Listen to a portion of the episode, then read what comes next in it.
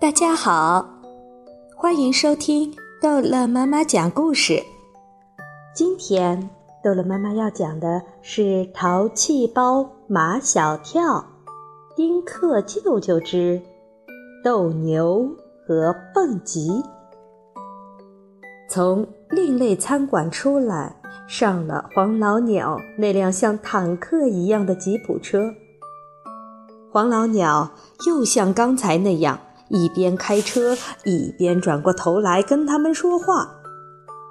今天我和丁大侠豁出去了，陪你们玩个够。说上哪儿去玩？啊！一车的人都惊叫起来。田间小路上横着一头老黄牛。黄老鸟又一个急刹车。毛超说。他的魂都被吓飞了，唐飞说他的心脏都不跳了，张达说他的尿流了一裤子，马小跳自个的牙齿咬了自个的舌头。黄老鸟，你开车的时候能不能不把头转过来呀？可我说话得看着你们呀。丁克舅舅拍拍黄老鸟，你看牛吧。那头差点被撞的牛正鼓着一对铃铛大的牛眼睛，愤怒地瞪着黄老鸟。呃，它不会是一头斗牛吧？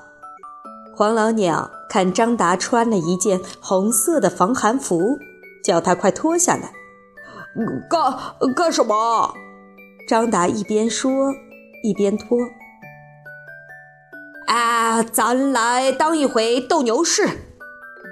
黄老鸟真的举着那件红衣服下了车，他把自己当成了罗马的斗牛士，侧着身子把红衣服举在腰间，一个滑稽的造型。那头老黄牛也把自己当成了斗牛，他朝红衣服一头撞去，凶猛又莽撞。黄老鸟灵活的一闪身，躲过了，斗牛却冲到田里去了。像刹不住的车冲出去好远。黄老鸟摆好姿势，严阵以待。可斗牛不玩了，他回头看一眼黄老鸟，慢慢的走了。老黄牛把黄老鸟搞得十分扫兴，他收起红衣服，钻进车里来。哎，这牛不经斗，比罗马的斗牛差远了。丁克舅舅说。如果真的是罗马斗牛，你还敢斗？啊，咱们再玩刺激的去。黄老鸟问马小跳他们：“玩蹦极，你们敢吗？”张达想都不想就说敢，马小跳也说敢。毛超不像张达和马小跳，什么事情他一定要想清楚了才肯回答。蹦极是不是站在悬崖上面往下跳？那是自杀。唐飞自恃见识多，那样跳下去还有命吗？那怎么跳？丁克舅舅说：“腰上或脚踝上拴上一根橡皮筋。”这还差不多。毛超来了精神，我敢跳。唐飞，你敢吗？唐飞不说敢，也不说不敢，却说。要看橡皮筋的质量。黄老鸟把车开得像飞一样，幸好是在田间路上，没有人也没有车，不然的话，黄老鸟不知道要来多少个急刹车，车上的人不知会多么遭殃，不说断胳膊断腿，至少会鼻青脸肿。车开上了盘山公路。像甲壳虫一样往山上爬去，黄老鸟拼命地猛踩油门，车也快不了。在半山腰，已经能看见山顶上那像鹰嘴一样突出的悬崖。看见没有？那就是鹰嘴崖。丁克舅舅把头伸出车窗外，待会儿我们就要从那上面往下面跳。唐飞的脸顿时变得惨白，毛超的声音也哆嗦起来：“跳下去是什么地方？”丁克舅舅面无表情：“万丈深渊。”都知道，万丈深渊就是深不见底的地方。毛超不吭声了，心里却在打鼓。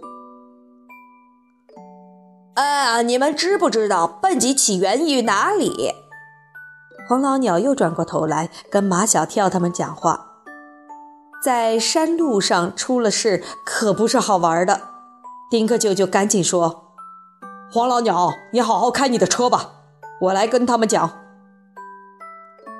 笨鸡起源于南太平洋岛瓦鲁阿图，是成年仪式，就是男孩子在成为男人的时候都要来这么一个仪式。”考验你的体力、意志、信心和智力，是不是可以成为一个男人？毛超问：“如果有人不敢去蹦极呢？他他就不能呃不能成为一个男人？”丁克舅舅还没有来得及回答，张达就抢先帮他回答了，因为他敢蹦极。他已经为即将成为一个男人而激动起来。马小跳也跟张达一样，想用蹦极来证明自己已经是一个男人了。丁克舅舅，是不是从那个鹰嘴崖上面跳下去，我就变成男人啦？你不是男人，难道你是女人？唐飞心里怕蹦极，所以。他有些无理取闹，要蹦极完后才能成为男人。我们呃，现在还是男孩子，是不是这样的？